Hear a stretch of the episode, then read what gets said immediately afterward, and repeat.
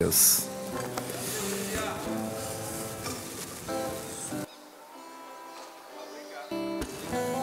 Oi, oi.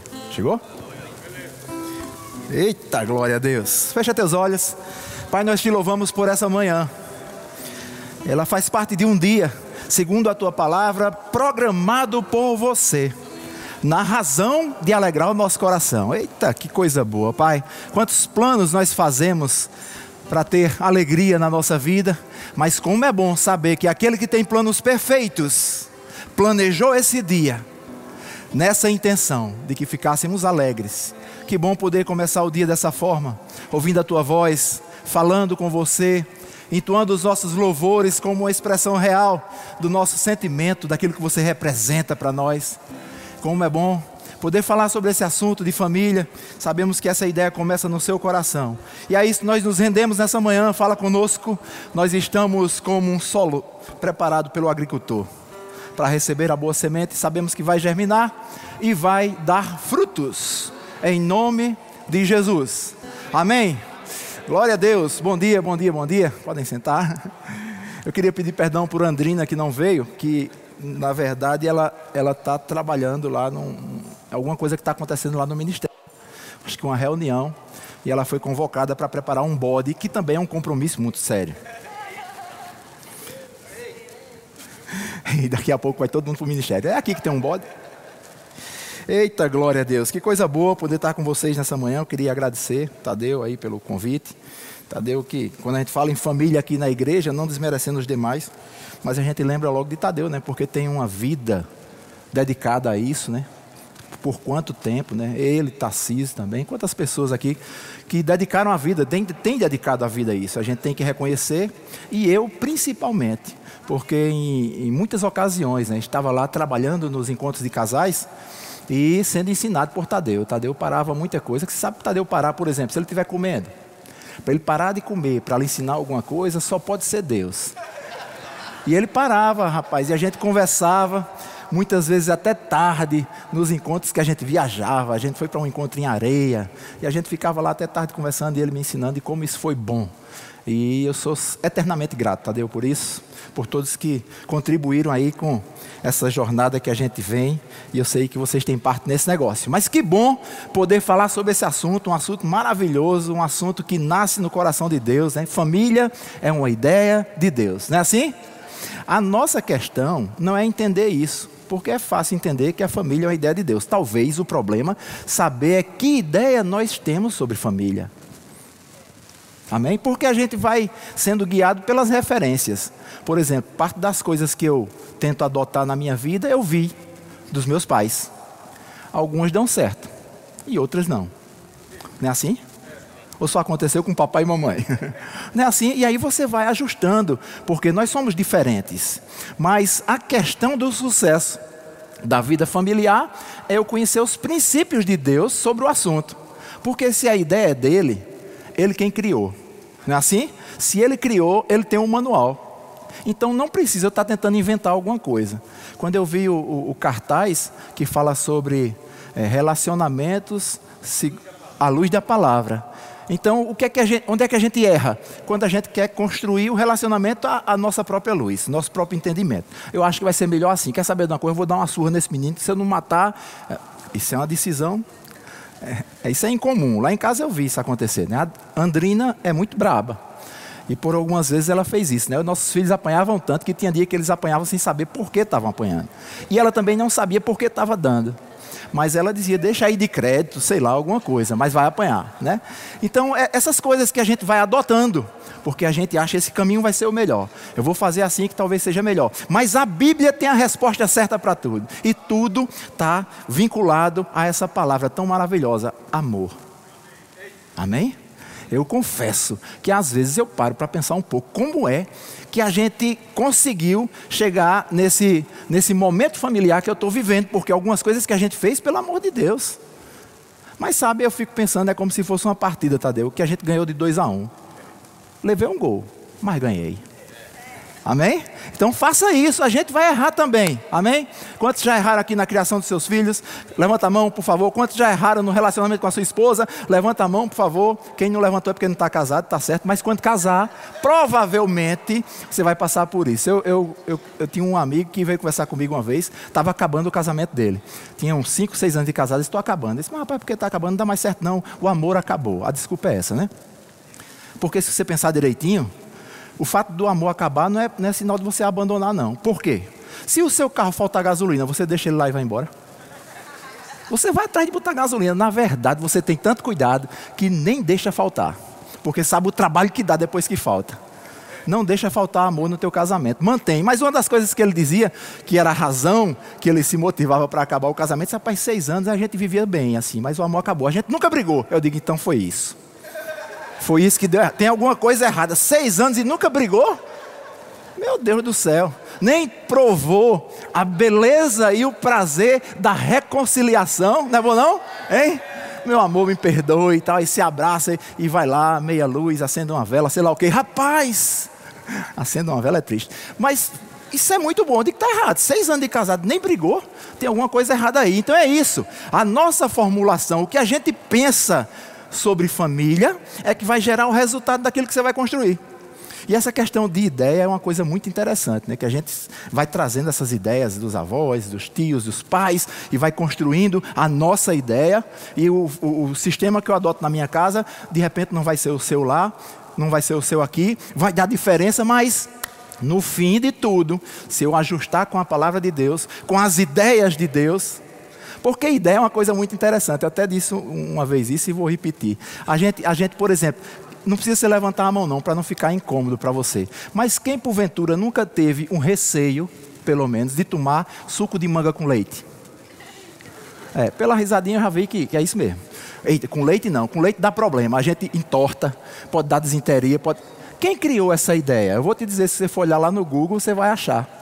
Os senhores de engenho, lá atrás, porque o leite era raro e caro. Começaram a soltar um boato, porque lá tinha muita manga. E os escravos chupavam manga à vontade. Aí serei, manga com leite ofende. Compraram a ideia. E até hoje, e outra coisa, eu estou dizendo isso a você, você certamente está acreditando, se não tiver, depois você confere no Google. Mas você vai ver que, mesmo depois de conferido, quando você for tomar um suco de manga, você pergunta: tem leite? Como se ainda tivesse meio cismado porque a ideia ficou cravada no seu coração. E é isso que Deus quer para mim e para você: cravar a ideia dele sobre esse assunto no nosso coração. Se a gente fizer isso, vai dar certo. Amém? A gente vai errar menos e a gente vai ter o benefício e o prazer de servir a Deus nessa área com excelência. Amém? Deixa eu ler logo uma coisa aqui para vocês que está em Gênesis, para depois dizer nem que eu falei tanto e nem a Bíblia li. E diz assim: no verso 26, não precisa se abrir. Então Deus disse: façamos o ser humano a nossa imagem, ele será semelhante a nós, dominará sobre os peixes do mar, sobre as aves do céu, sobre os animais domésticos, sobre todos os animais selvagens da terra e sobre os animais que rastejam pelo chão. E eu queria frisar isso. Numa família são elementos que tem que ter uma vida com Deus de forma pessoal e particular e depois coletiva. Não adianta pensar só nisso sem a primeira parte. E aqui a Bíblia está dizendo e dando essa recomendação: que nós fomos criados imagem e semelhança de Deus. Deixa eu te falar uma coisa: imagem significa reflete o original. Pense em você olhando para o espelho, ali está o espelho, está você, refletindo você. A imagem reflete o original. E ser semelhança de Deus é ter características que lembram o original. Então Deus está nos convocando para refletir o original e para ter características que possa apontar para a origem que é Deus. Se eu faço isso na minha vida, vai refletir no meu relacionamento com a minha esposa, no meu relacionamento com os meus filhos, no meu relacionamento familiar, porque isso envolve muita coisa. Para você ter ideia, a família não é só aquela parte, essa é a família, o núcleo principal. Eu, minha esposa, os meus três filhos, um genro, duas noras, quatro netos, três fora e um no bucho. É muita coisa. A gente começou essa história sozinho lá atrás, num namorozinho de nada, e já tem esse povo todo envolvido no negócio. Não é assim?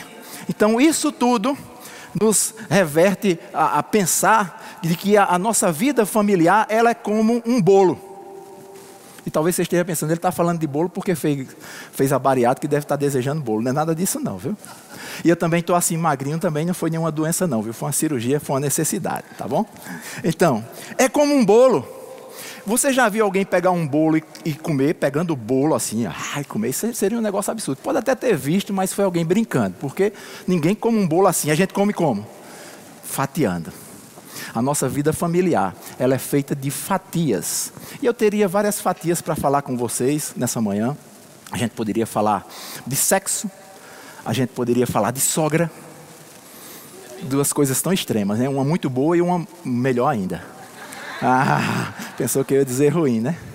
Então, quantas coisas poderíamos falar? Mas eu quero falar sobre três fatias desse bolo. E a primeira fatia tem a ver com o relacionamento marido e mulher. Amém? A gente precisa desenvolver. Relacionamento é tem que ser desenvolvido. E é uma arte. E a arte você aprende, não é assim? E eu diria até que tem momentos no nosso casamento que é uma arte ninja. Não é assim? Tem um amigo meu que é pastor lá em João Pessoa, quando ele vai dar palestra para encontro de casais, ele sempre conta isso. Eu acho legal e gosto de repetir.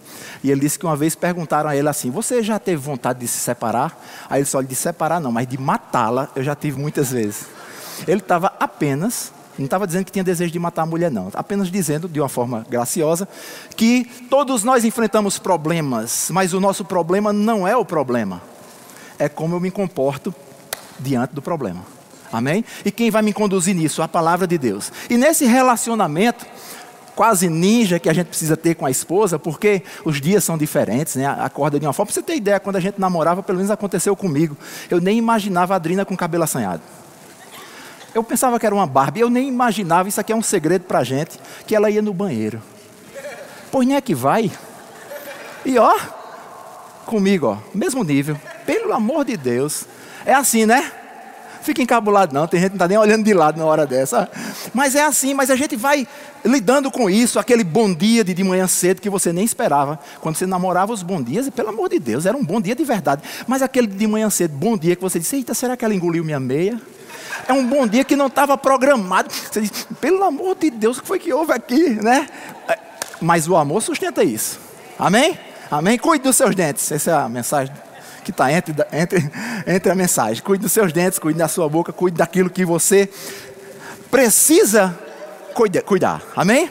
Mas esse relacionamento, a gente tem que pensar da seguinte forma: porque tem coisas que eu fazia antigamente eu não faço mais hoje.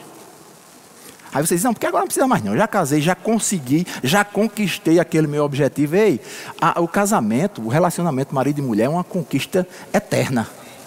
Eterna. E eu acho que da parte do homem nem tanto, mas da parte da mulher, quando chegar lá em cima, ainda vai querer fazer confusão. Não, ainda faltou tal coisa, tu tem que fazer nem que seja aqui para tu não ficar com débito. Né? É assim, relacionamento, é isso. E eu lembro como a gente investia tanto, você também, quando você ia namorar. Eu namorei um tempão, namorei quatro meses e depois casei. Isso é sinal de um cara decidido, né? É, muito. E aí, eu, eu, eu, eu me lembro que quando eu me arrumava para ir para casa de Adrina, na casa da mãe dela, para namorar, rapaz, eu caprichava demais. Ó. O, o sovaco era bem cuidado, era leite de rosa leite de rosa no sovaco, na cabeça, né? Usou também, né? E, e, aqui no corpo passava seiva de alfazema, meu amigo, show de bola. Pegava aquela melhor roupa, tudo engomadinho, tudo bonitinho, me ajeitava e ia. E eu lembro que no meio do caminho eu parava numa mercearia para comprar uma pastilha Howlis da preta. Eita, muita gente comprou. Ainda bem que eu não estou só nesse negócio. E eu comprava essa pastilha, rapaz, eu saía comendo a pastilha até chegar lá. Por quê? O hálito. Tinha que chegar arrasando. E eu lembro que quando eu chegava, eu dizia assim: Boa noite, meu amor. Aí ela lacrimejava os olhos. Eu achava que era emoção porque eu tinha chegado, mas não era, era a pastilha que saía da minha boca, pegava no olho dela. Aí ela lacrimejava. Mas isso era investimento. Por que você faz isso? Ou fazia? Porque você só investe naquilo que você acredita. Vou dizer de novo que essa parte foi boa, até calou o riso. Você só investe naquilo que você acredita. Invista no seu relacionamento com a sua esposa. Continua, queridos. Eu vou até dizer um negócio meio forte, mas a gente está em casa. Jogue fora aquelas cuecas velhas que estão folote. Que o elástico já vem. Mas eu amo tanto essa cueca. Não ame cueca, não. Ame sua esposa. E as esposas, se ainda tem, se ainda tem aquelas camisas de político, jogue fora. Porque teve uma vez que eu me acordei, quando eu me virei, eu estava cara a cara com Cássio Cunha Lima. Não, a gente tem que começar a mudar isso. Não é porque a gente fazia e não precisa fazer mais porque já casou. Ei, precisamos investir ainda nesse relacionamento. Dar presentes, Dar oferta. Amém?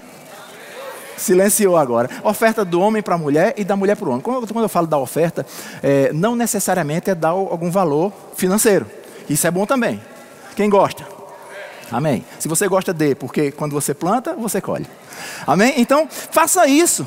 Você pode doar um abraço. E eu vou dizer uma coisa, parece brincadeira, mas eu tenho uma direção para isso. Quanto tempo faz? Ei, aquele beijo na boca. Ó. Oh. Quanto tempo faz? Aquele beijo, aquele abraço, dizer que ama. Dizer que ama é legal, mas tem risco, né? Porque quando você diz à esposa, eu te amo, ela já sabe ou ela não sabe. Porque a expressão verbal vai confirmar as ações que vieram antes. Você pode dizer à sua esposa, eu te amo, e ela dizer, verdadeiramente ele me ama, porque ele já provou no dia a dia. Ou ela, pelo menos, pensar, safado, que conversa é essa? Hoje mesmo me tratou mal de manhã cedo, não é assim? Mas a gente precisa regular isso. Tenho que ter uma vida que vai respaldar o que eu falo. E eu tenho que chegar nesse nível de todos os dias poder dizer para minha mulher, eu te amo. Amém? Isso é relacionamento, é desenvolver. Presente faz parte disso, faz parte também. Faz parte, dá presente a ela. Ou, a esposa dá um presente ao seu marido, sei lá, faz aquela comida que ele gosta e diz: Olha aí, você agora vai ficar gordinho. Olha que comida maravilhosa que eu fiz para você. Sei lá, alguma coisa. Você sabe, porque isso tem a ver com o seu dia a dia. Eu lembro que quando eu quando eu estava conquistando a Adrina, eu pensei em dar um presente para a Adrina. E para homem, essa história de dar presente é horrível.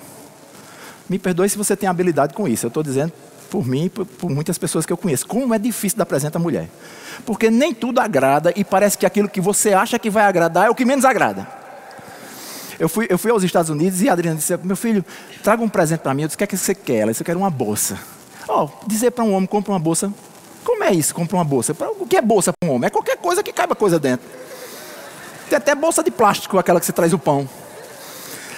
E eu fui. E cheguei numa loja lá e tinha uma parede assim imensa de bolsas. E eu olhei e disse: Pronto, agora eu arrumei. Como é que eu vou escolher uma bolsa aqui? Aí saí olhando, olhando, olhando. Aí tinha uma floridazinha. Eu digo: Eita, é essa.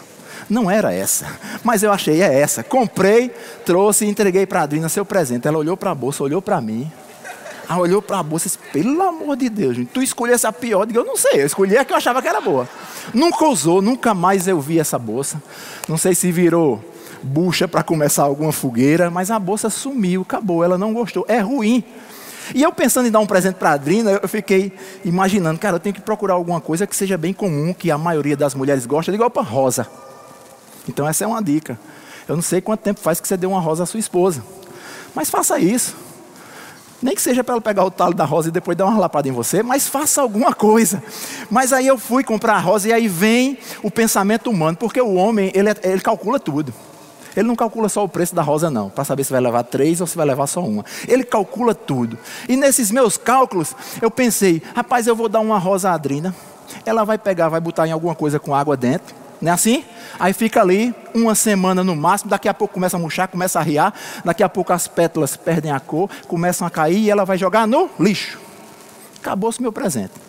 Duração máximo 10 dias. Depois o presente, ó, acabou-se. Ela nunca mais, talvez até esqueça disso. Aí eu digo, qual é a boa? Vou comprar de plástico. É. É aí onde a gente às vezes erra, vai para o pensamento humano. Mas eu disse, eu vou comprar de plástico. Por quê? Porque eu boto um pouquinho de seiva de alfazema. E todas as vezes que ela cheirar essa rosa, que nunca vai deixar de ser bonita como está, porque é de plástico, ela vai lembrar de mim. A rosa tinha umas pétalas vermelhas e uns pontinhos pretos. Só depois eu descobri que os pontinhos pretos era cocô de mosca. Mas quando eu dei essa rosa, foi outro desgosto de Adrina. Quando eu dei essa rosa a ela, quando ela viu que era de plástico. E ela disse: Meu filho, nunca faça isso. Não se dá rosa de plástico. Foi um problema. É difícil, mas sabe qual é o segredo aí? Ei, eu estou tentando fazer alguma coisa. Uma hora eu acerto, não é possível. Agora eu não posso desistir porque deu errado a primeira vez. Eu quero estimular vocês. Aquelas coisas que a gente tanto investia no começo, continua, porque isso é desenvolver o relacionamento conjugal. Isso é muito importante. Isso vai influenciar e interferir em tudo na nossa vida. Se a minha família vai bem, a minha vida ministerial vai bem. O meu trabalho vai bem, a universidade vai bem, tudo vai bem, porque eu já estou saindo de casa bem. E nós não podemos, não devemos viver dois modelos de vida. Uma vida que a gente mantém em casa, que é aquela meia de segredo, porque tem as paredes da casa, e ali estou eu e a minha esposa, e ali eu sou grosso, e ali eu dou bufete em cima da mesa. Mas quando vem para a igreja, o riso, a paz do Senhor, meu irmão. Talvez essa seja uma palavra assim um pouco pesada, mas é só para despertar. Assim. Eu não estou dizendo que você está passando por isso. Graças a Deus por isso também, porque nessa igreja a gente tem aprendido muito e a gente sabe como proceder. Mas eu gosto de dar esse exemplo, é como se o ministro tivesse em uma igreja, não aqui, em uma igreja, e aí alguém chega no final do culto, aí diz, rapaz, o irmão fulano está enfermo. Aí o irmão diz assim, então vamos orar por ele, chama o povo aí. Aí junta gente, aí começa logo dizendo os versículos. A Bíblia diz que os sinais, aleluia, hão de acompanhar os que creem. Em meu nome imporão as mãos sobre os enfermos e eles serão curados. O cara já está quase bom, só por causa do pantinho. Aí vai, coloca a mão, ora, aquele negócio todo. Aí o mesmo ministro vai para casa. Quando ele chega em casa, aí a esposa diz: Amor, eu estou com dor de cabeça. Ele diz: Toma um Doflex. Aí eu pergunto: Quem é ele? Eu respondo: O irmão Doflex. Aquilo ali era uma cena. Mas quando eu faço essa cena, ser verdade aqui em casa, que só estou eu e a minha esposa, ou eu, minha esposa e os meus filhos, quando começa a. É fácil. Vai ser fácil. Ei, não vou nem precisar chamar gente para ver porque eu não vou precisar que ninguém olhe para mim com heroísmo. Eu vou simplesmente fazer porque isso é comum, porque eu já faço em casa. Por que dificuldades de culto de oração? Porque tem tão pouca gente nos cultos? Porque o pessoal sempre tem uma, uma atividade na terça-feira à noite. É não, é porque a, a gente às vezes não está exercendo isso em casa. Deixa eu te dizer, a casa é onde começa tudo, inclusive a igreja. Começa em casa. Depois ela vai refletir onde você estiver. Eu tive dificuldades com. Eu gosto de contar os meus exemplos, porque eu fico mais seguro. Eu gosto de falar dos meus do que dos outros, né? Mas eu tive muita dificuldade com o culto de oração. Perilo, rapaz, para mim, para um culto de oração, era como quem está levando um boi para o matador. Porque, era, pra, na minha cabeça, antigamente, era o pior culto que tinha.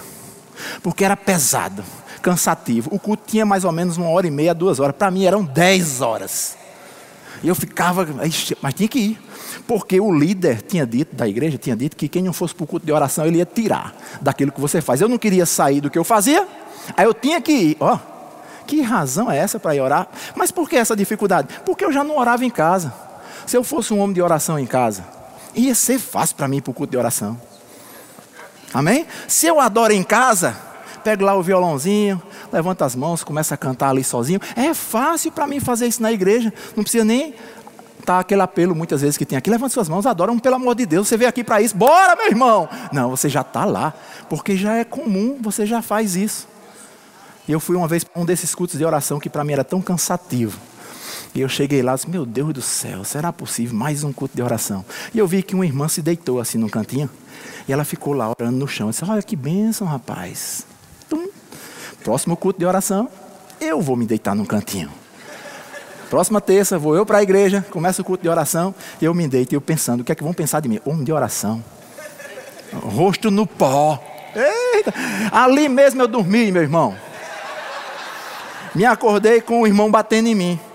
Agnaldo, Agnaldo, opa, aleluia, glória a Deus, assombrado, assombrado. E o culto passou rapidinho. Por que isso? Volta a dizer, porque não era comum para mim.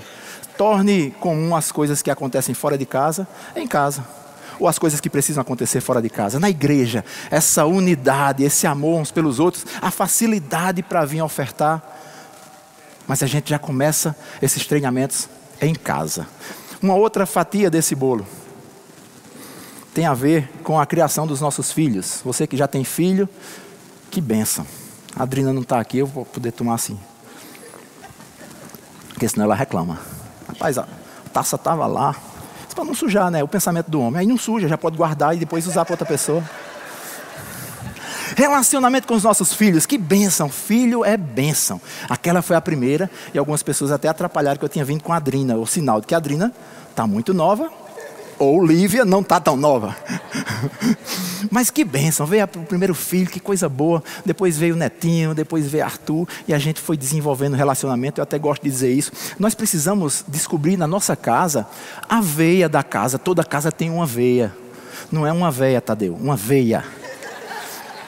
Que veia é essa? É aquilo que é comum para todo mundo. Não é assim? Lá em casa, o que é comum para todo mundo? Luta Luta lá em casa, pelo amor de Deus. Desde pequenininho esses meninos, tudo acostumado com luta. Então lá em casa eu luto, Netinho luta, Adrina é uma luta, Arthur luta, todo mundo está envolvido com luta, de uma forma ou de outra, mas está. Então a gente pega essa, essa linha e a gente começa, a gente, eu não sei se alguém já presenciou isso, mas às vezes eu vou cumprimentar um dos meus filhos no ministério. A gente tem isso como sendo, sei lá, faz parte da vida da gente. A gente vai e abraça de um jeito tal que se um der bobeira, o outro já pega o pescoço e a gente fica rindo, aquilo é divertido para a gente. Eu não quero dizer que você tem que fazer isso. Você tem que descobrir qual é a veia da sua família. De repente é balé. Se for balé, o conselho é: compre uma sapatilha e dê umas rodadinhas. Mas eu quero dizer: ei, faça alguma coisa. Porque os nossos filhos, amanhã, vão refletir aquilo que viram na vida da gente. Da mesma forma que hoje nós estamos refletindo aquilo que nós vimos na vida dos nossos pais. Eu gosto de dar esse exemplo. Certa vez eu estava me arrumando para ir ao culto e eu estava no meu quarto me ensacando, né? ensacando a camisa, e eu tenho o costume de ensacar a camisa por dentro da cueca. Porque fica mais seguro, né? Bota por dentro da cueca, vou ensinar você. Bota por dentro, depois você puxa aqui embaixo, agora tem a cueca segurando, tem a calça segurando, o cinto segurando, pode fazer qualquer movimento que ele não desensaca. Certo? E eu estava lá fazendo essa, essa artimanha e meu filho passou. E na época, Arthur era bem pequenininho. E ele olhou e foi. Alguns dias depois, aí eu passo no quarto dele, a gente está se arrumando para ir para a igreja. O que é que ele está fazendo? Ensacando a camisa por dentro da cueca. Rapaz, cueca fala. Quando eu vi aquilo, eu disse, mas rapaz, olha aí. Então quer dizer que ele está reparando em mim para repetir aquilo que eu faço. Aí você pode estar tá pensando, rapaz, pois eu não sei o que foi que eu fiz, que hoje os meus filhos estão me dando trabalho nisso, dando trabalho naquilo. Deixa eu te dizer, a história não acabou. A história não acabou. Hoje é dia de você poder reverter qualquer história se você quiser. Amém? Você pode isso, porque você não está só. E Deus que criou a tal da família, Ele diz na Sua palavra que é com você. E Ele quer estender a mão para te socorrer. Amém? A Bíblia fala naquele texto em que Pedro afunda quando está caminhando sobre o mar. Vocês conhecem bem esse texto. Ele está olhando para Jesus enquanto olha, anda, mas quando olha para as circunstâncias, para as coisas que estavam acontecendo, ele afunda. Mas quando ele afunda, ele dá um grito. E o grito de Pedro é: Jesus, salva-me. Eu acho que foi um grito assim de pulmão cheio mesmo. Porque ali era coisa de morte, não era aquele negócio, me salva, não. Era morte. E aí a Bíblia diz que Jesus prontamente estendeu a mão para o socorrer. Eu fui olhar o que é o significado da palavra prontamente. Rapaz, prontamente, Tadeu, é como se você já estivesse assim, só esperando, sabe? Ó, chame para ver uma coisa. Epa, na hora. Ele, Jesus não vai fazer medida, mas ele foi tão ruim, ele fez tanta besteira. Quem mandou olhar de lado? Agora vai morrer mesmo. Quem pode fazer isso somos nós. Jesus não. Porque ele não é simplesmente uma expressão de amor, ele é o próprio amor. E sabe que no relacionamento familiar com a nossa esposa, com os nossos filhos, se tem uma coisa que a gente precisa aprender é entender essas características de Deus. Deus é amor. Isso é muito profundo, porque a gente vai querer calcular esse amor pelo nosso amor, que às vezes é muito limitado, ou quase sempre. Quando a gente diz a paz de Deus, aí você pensa assim, eita, a paz de Deus. A gente às vezes quer comparar com a nossa paz, porque existem dois modelos de paz na Bíblia. A primeira paz é aquela paz que a Bíblia chama de do mundo. Essa paz é mais ou menos aquela que você tinha uma conta para pagar, aí você pegou o dinheiro e pagou. Aí você pega a conta com aquele carimbo de pago e você faz. Graças a Deus, estou em paz. Essa é a paz do mundo. Mas aí Jesus disse assim: A minha paz eu dou a vocês, não dou como a do mundo. Opa, tem dois modelos. Aí em outro momento ele diz assim: A minha paz é aquela que excede todo entendimento. Ou seja, por mais que a gente se esforce, ainda não vamos conseguir entender na plenitude essa paz de Deus. Esses são os sentimentos de Deus. E quando eu começo a, a, me aprofundar nisso, vendo como é grandioso e aplicando na minha vida, ei, isso dá certo e é bom. Amém? Eu tive uma experiência enquanto pastoreava a igreja Verbo da Vida em Intermares, Cabedelo. E essa experiência eu gosto muito de compartilhar porque foi muito forte. É, nós estávamos em plena reforma da igreja. Quem já foi pastor aqui ou é e que sabe o que é reforma de igreja pela caridade? Na verdade, alguém pode ter dito a você: faça essa reforma, depois vai estar tudo bem. Foi mentira. Reforma em igreja é, é, é chamada rosca sem fim. É uma coisa que nunca acaba. Porque quando você conclui uma parte, aí a igreja cresceu. Agora precisa arrancar aquela parede, afastar não sei o quê, é assim, e vai, vai, vai. E a gente estava em plena reforma da igreja. e tinha um, um, um, salão grande que a gente precisava iluminar, que ali ia ser o local da igreja. Funcionava do lado e a gente vinha para um canto maior. E eu chamei um especialista, que era o eletricista. Se você vai mexer com energia, eletricista é o especialista. Esse às vezes é um grande erro da igreja. A gente acha que a gente sabe fazer tudo. Aí começa a fazer gambiarra. Gambiarra significa fazer dois serviços desmanchar depois a gambiarra e fazer o serviço certo. Foi só uma observaçãozinha à parte. Aí vamos lá. Eu trouxe o eletricista e disse: vê aí o que, é que vai precisar. Ele, disse: eu vou calcular. Ele calculou, aí botou num papel o que ia precisar de fios. De fios. Ele disse qual era a bitola do fio, isso, muito bem. Ele disse qual era a bitola e quanto eu ia precisar. Botou lá tantos rolos de fio assim, um papel para loja. Peguei no caixa da igreja, me dei aí logo 150 reais. E eu pensando, eu vou com 150, isso passa muito na cabeça dos pastores. Eu vou com 150, vou voltar com os fios, com a nota e o troco.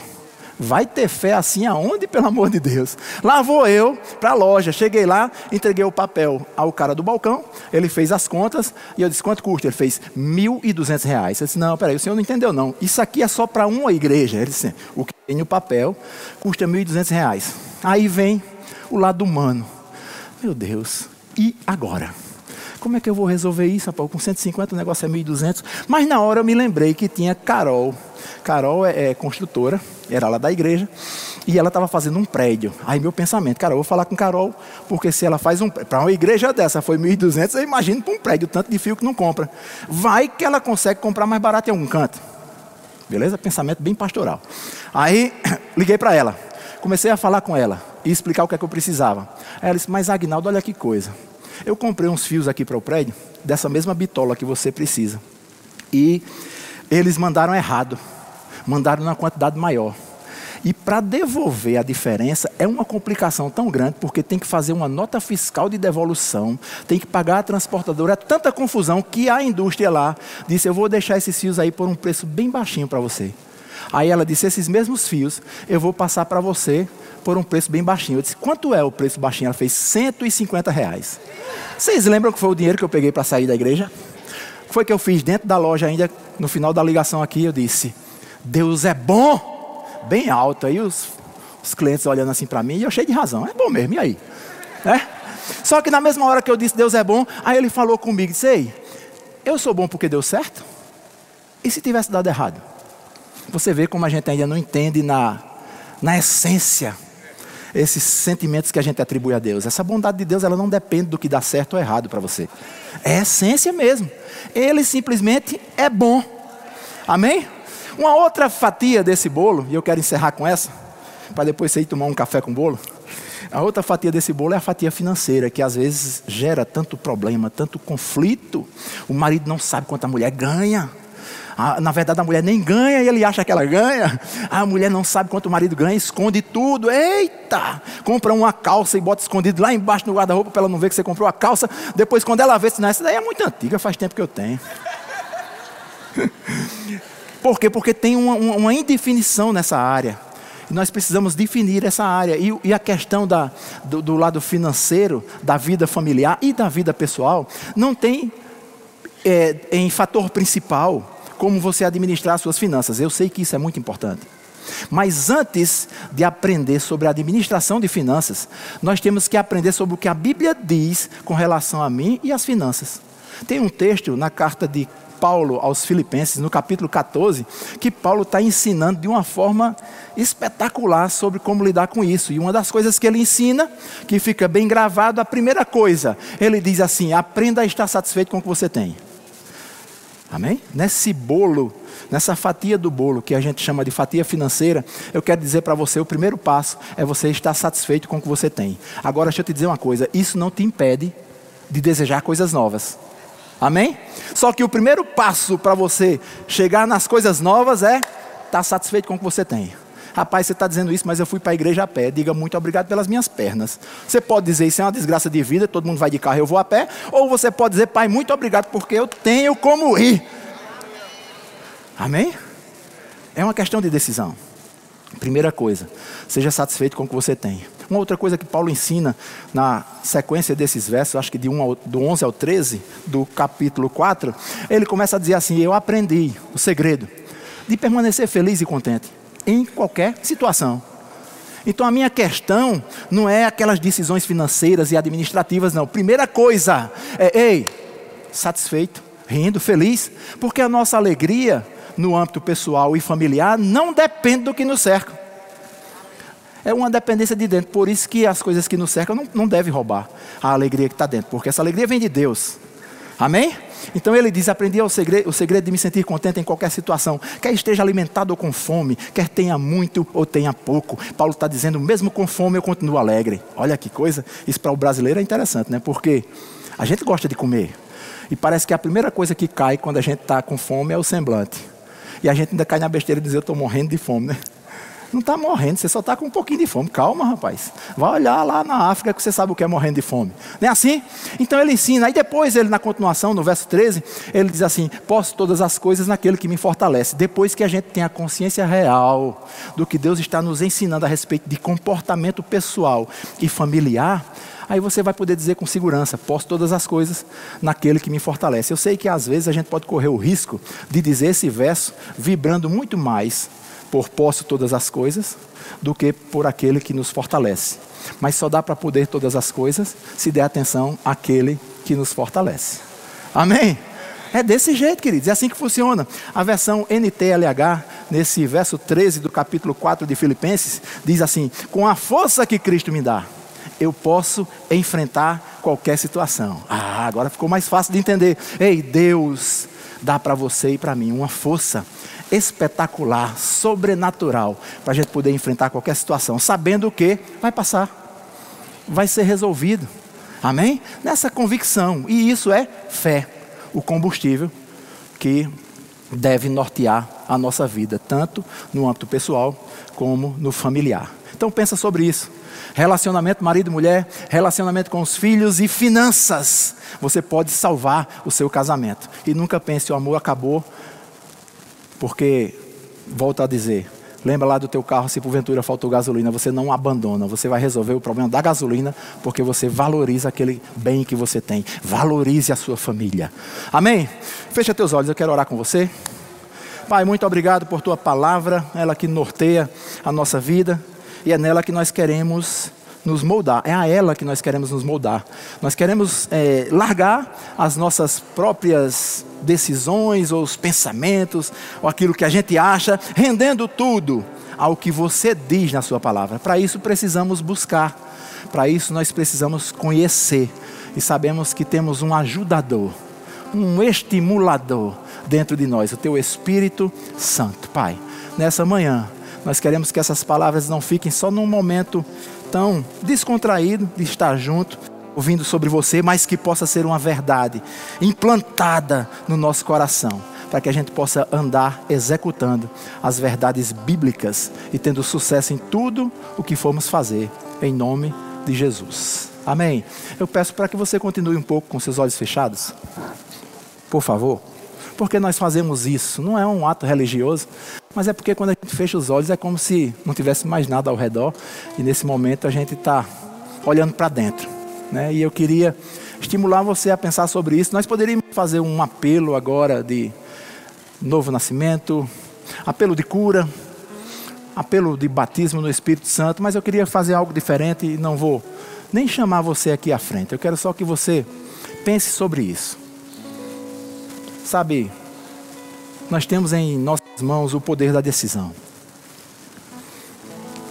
E eu quero estimular você nessa manhã a pensar sobre em que ponto, em que situação você se encontra nesse âmbito familiar. Relação com sua esposa, com seus filhos e até com você mesmo, com a sua família de outro grau, os, os pais da sua esposa, seus pais. Sabe, Deus separou esse período, esse tempo, para estarmos ouvindo um pouco sobre isso, porque é desejo de Deus que venhamos a estar bem, plenos nessa área. Vou te dizer mais uma vez: se essa área vai bem, tudo vai bem. Se a área familiar vai bem, tudo vai bem. Analisa, vê onde você está nessa história e pede a Deus direção para saber o que precisa ser feito. O segredo do sucesso da vida cristã é sensibilidade para ouvir a voz e ousadia para obedecer. Aleluia. Vou dizer mais uma vez: sensibilidade para ouvir a voz e ousadia para obedecer. Está nas nossas mãos a prosperidade bíblica, ou seja, ser bem-sucedido em tudo o que formos fazer. Amém? Sejam abençoados em nome de Jesus. Antes de tudo, antes de encerrar, eu queria falar para vocês sobre esses livros que estão lá na nossa livraria. É, dois livros de Luciano Subirá, um deles é Como Flechas, e o outro, O Propósito da Família. O terceiro livro de Kenneth Reagan é Construídos para Durar. Esses três livros fazem parte de um combo que tem aí, esperando por você, com 30%